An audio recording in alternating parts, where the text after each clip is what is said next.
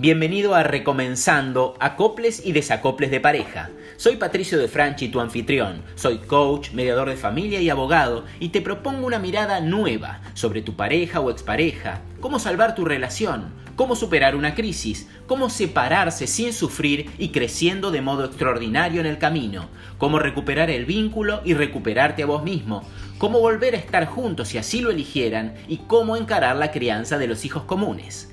Quédate ahí Toma asiento, abrí bien los oídos y prepárate porque arrancamos.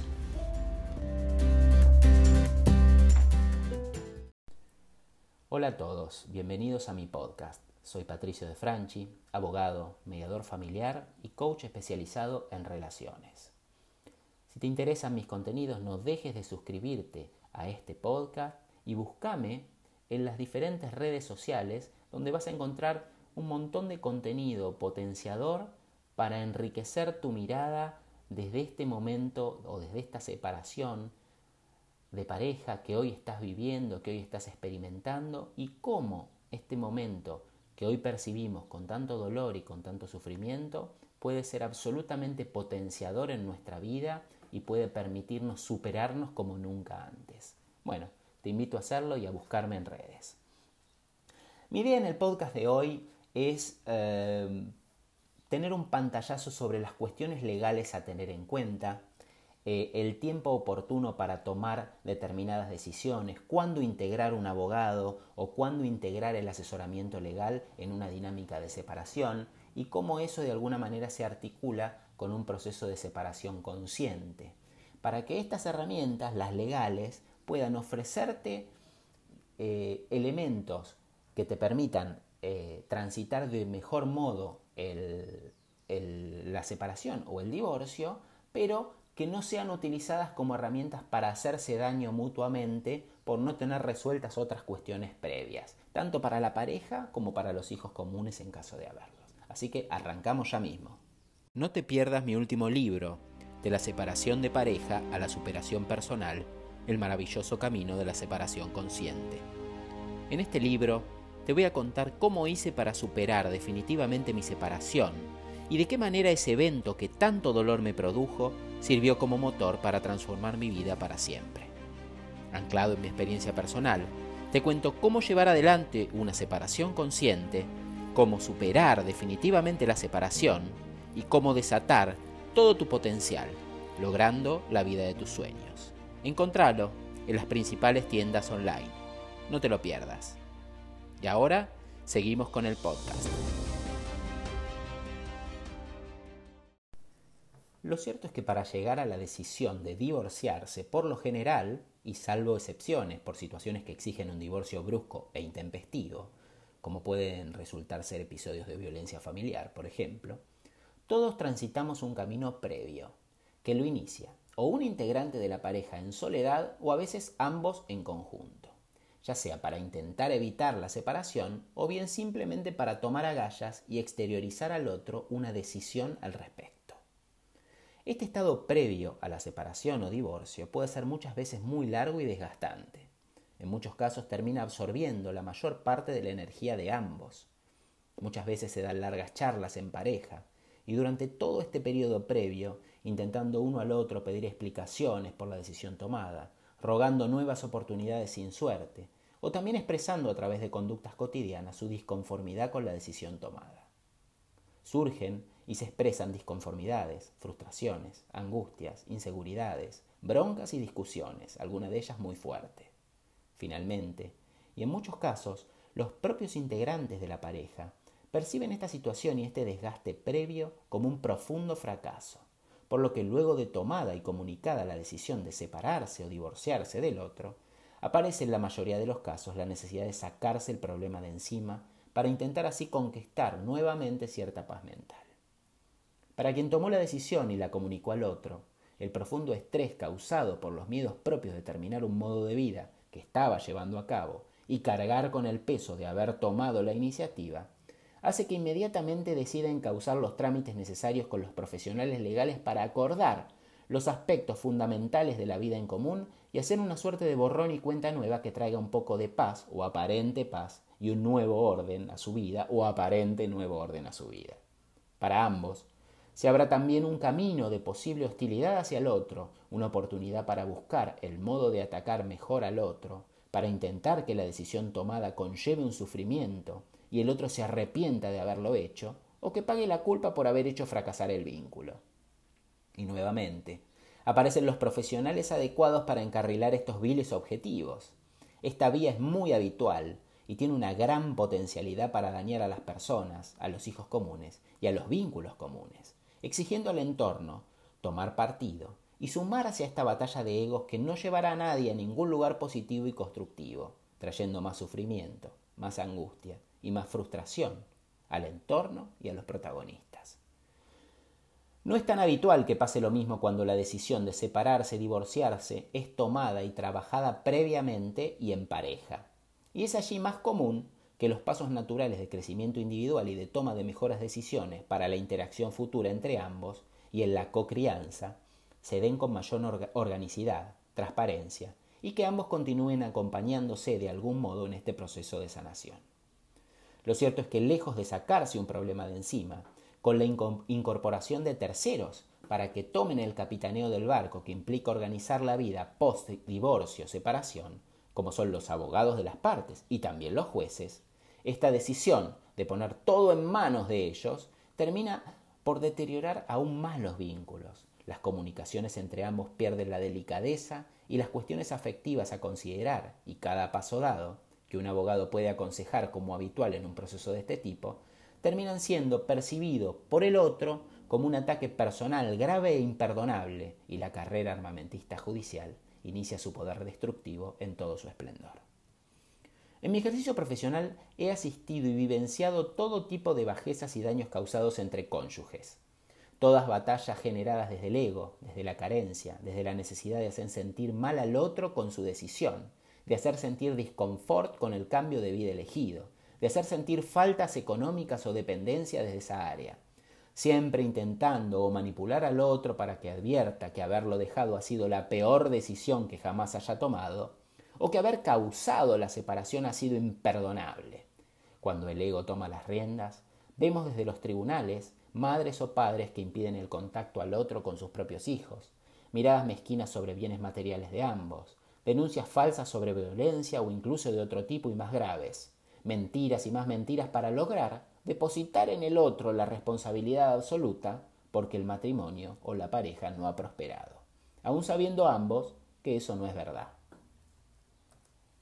Ahora voy a darte mi opinión sobre cómo superar esta situación para que estas cuestiones no te sucedan ni a vos ni a tu pareja y que ambos puedan transitar esta dolorosa experiencia con la mayor paz y calma posible, en un camino de crecimiento y reconstrucción personal sin precedentes. Salvo cuestiones graves, como pueden ser episodios de violencia, maltratos severos, evita acudir a un abogado como primera opción para encarar tu divorcio. Siempre el primer paso cuando una decisión así se asoma como posible, o incluso cuando ya es un hecho, implica trabajar con uno mismo, de modo introspectivo, es decir, mirando hacia adentro estudiando y analizando en detalle qué tipo de vida querés vivir a partir de ahora, cómo te gustaría proyectarla y qué estrategias desearías para poder llevar a cabo, eh, perdón, desearías poder llevar a cabo para concretarla. Y para ese proceso, si te resulta dificultoso iniciarlo a solas, es muy útil acudir cada integrante de la pareja individualmente o en un proceso conjunto de ambos a un profesional de la psicología o quizás también a un coach quienes los ayudarán con distintas dinámicas de trabajo a gestionar la energía, las emociones, a encontrar la calma y a transitar con más recursos personales la situación crítica que les ha tocado vivir para generar desde allí la plataforma adecuada para esta nueva etapa que se asoma.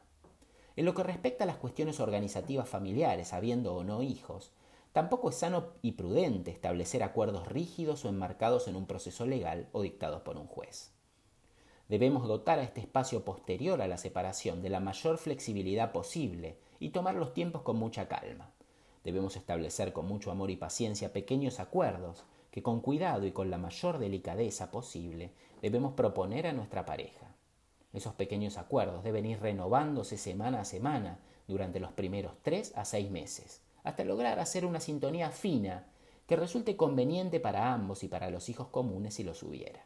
Estos últimos deberían tener un mayor protagonismo que el, que habitualmente se les da.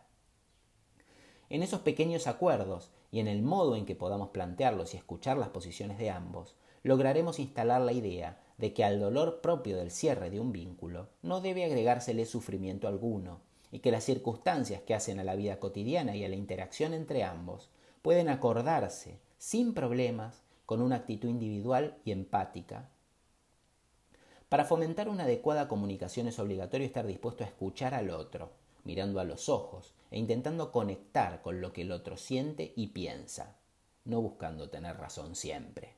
Deben intentar generar este tipo de charlas en sitios y momentos especialmente elegidos, donde ambos se encuentren cómodos y preferentemente sin ser molestados por terceros, disponiendo de un marco temporal razonable para que ninguno sienta limitada su posibilidad de hablar y compartir.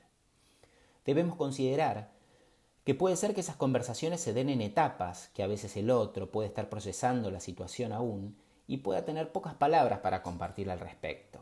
Y puede ser incluso que uno mismo incorpore a la mesa más preguntas que respuestas.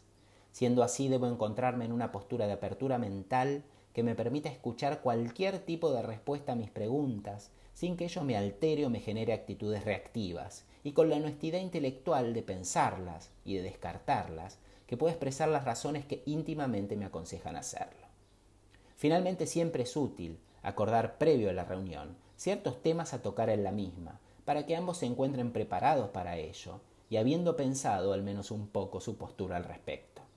Ello no implica que no puedan salir nuevos temas, pero de hacerlo, y si percibo incomodidad en el otro para tratarlos, debo acordar retomarlos en una próxima reunión, permitiendo al otro que lo procese mejor y gane comodidad al efecto. En el ejercicio de la comunicación reconstructiva post-separación-divorcio no hay lugar a posturas propias del ego y cada decisión debe ser tomada considerando la unidad de ambas personas y el bienestar en sentido amplio de los dos.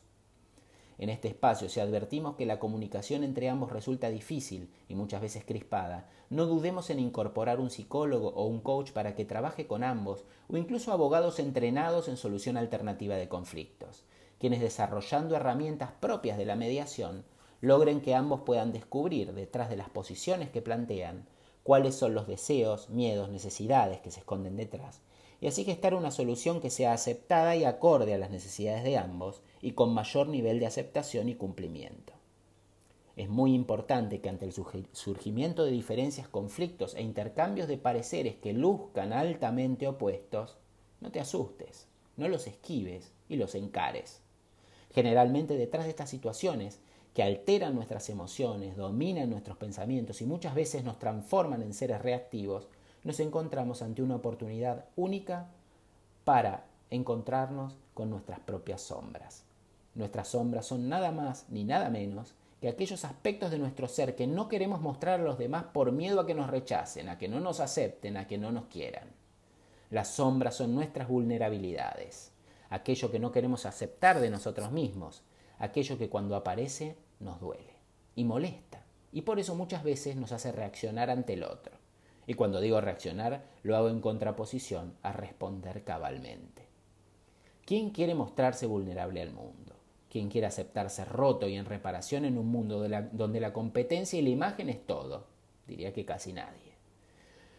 Pero llamativamente, al sacar a la luz nuestras sombras, aceptarlas y amigarse con ellas, estaremos allanando el camino para un crecimiento personal imparable y maravilloso.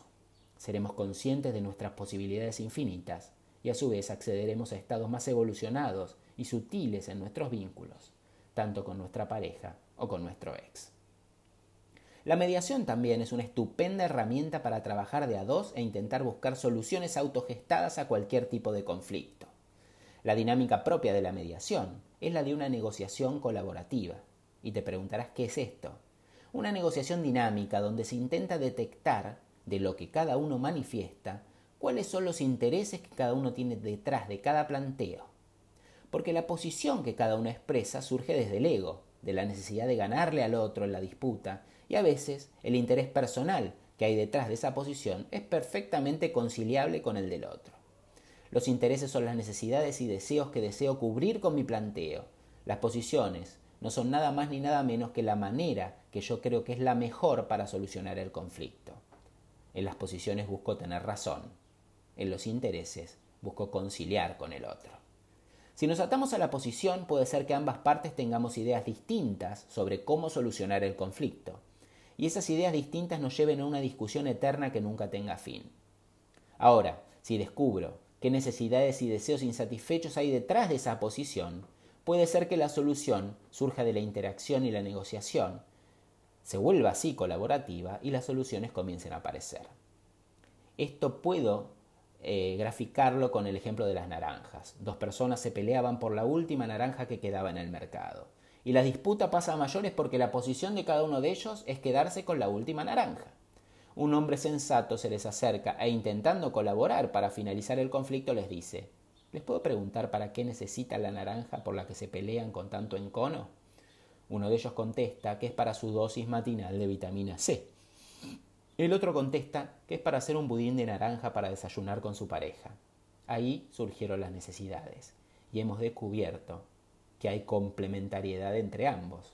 Uno necesita el jugo y el otro necesita la cáscara. Advirtiendo esto, ambos bajaron la guardia, cesaron en sus posiciones, pagaron incluso la naranja medias y contentos se retiraron amistosamente de la tienda. Este es el poder de la mediación. La mediación nos acerca, nos ayuda a escucharnos profundamente y nos permite aliviar los egos y asumir una postura conciliadora ante cualquier conflicto. En la mediación se destaca el proceso creativo de soluciones por parte de los involucrados, la ausencia de poder y de argumentación, y la capacidad que cada uno tiene de ceder, en la medida que descubre que la posición que al inicio enarbolaba excedía sus necesidades o deseos a satisfacer, o bien sopesando los intereses del otro, que entiende que ceder ante las necesidades del otro es buena.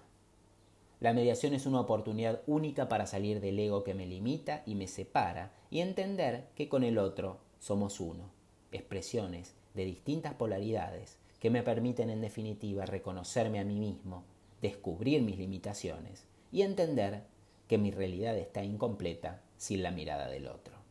Con paciencia, dedicación, trabajo sobre uno mismo y comunicación fluida entre ambos, la experiencia de separación comenzará a ser advertida por ambos como una situación, como una oportunidad, perdón, de reordenarse, recrearse y volver a escribir, poco a poco, una realidad que no excluye de modo abrupto al otro, sino que de modo orgánico va integrando las etapas naturales de la separación y divorcio a la vida cotidiana individual, permitiendo que el marco existente sea utilizado de apoyo para que ambos trasciendan la situación y recuperen la tan ansiada felicidad.